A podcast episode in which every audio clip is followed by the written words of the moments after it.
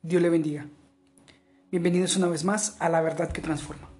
La Biblia nos dice en la carta a los Hebreos capítulo 4 versículo 15 y 16, porque no tenemos un sumo sacerdote que no pueda compadecerse de nuestras debilidades, sino uno que fue tentado en todo según nuestra semejanza, pero sin pecado.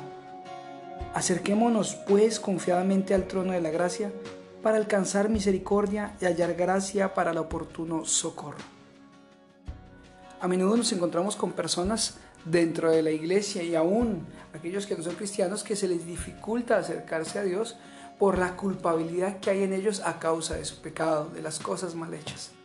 Y dicen que primero tienen que arreglarse, primero tienen que cambiar para poderse acercar a Dios.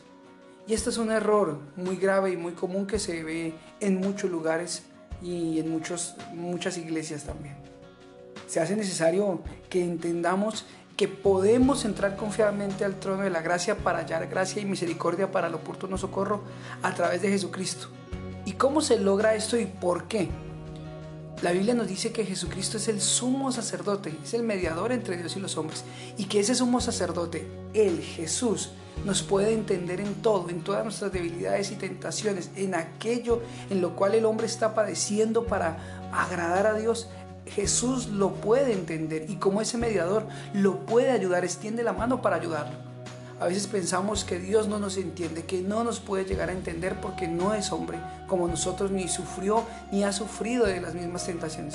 Pero sí tenemos un mediador, a Jesucristo, el Hijo de Dios, quien tomó nuestra forma, semejanza de hombre y sufrió las mismas tentaciones que nosotros, lógicamente sin pecado, pero comprende por qué luchas estás pasando. Dios comprende por medio de su Hijo qué luchas estás pasando, cómo te sientes, por qué no has podido vencer el diablo, el enemigo, tu conciencia, el acusador quiere que no te acerques a Dios y quiere engañarte, haciéndote pensar que Dios no te va a entender, que no te va a aceptar así, que no te va a ayudar.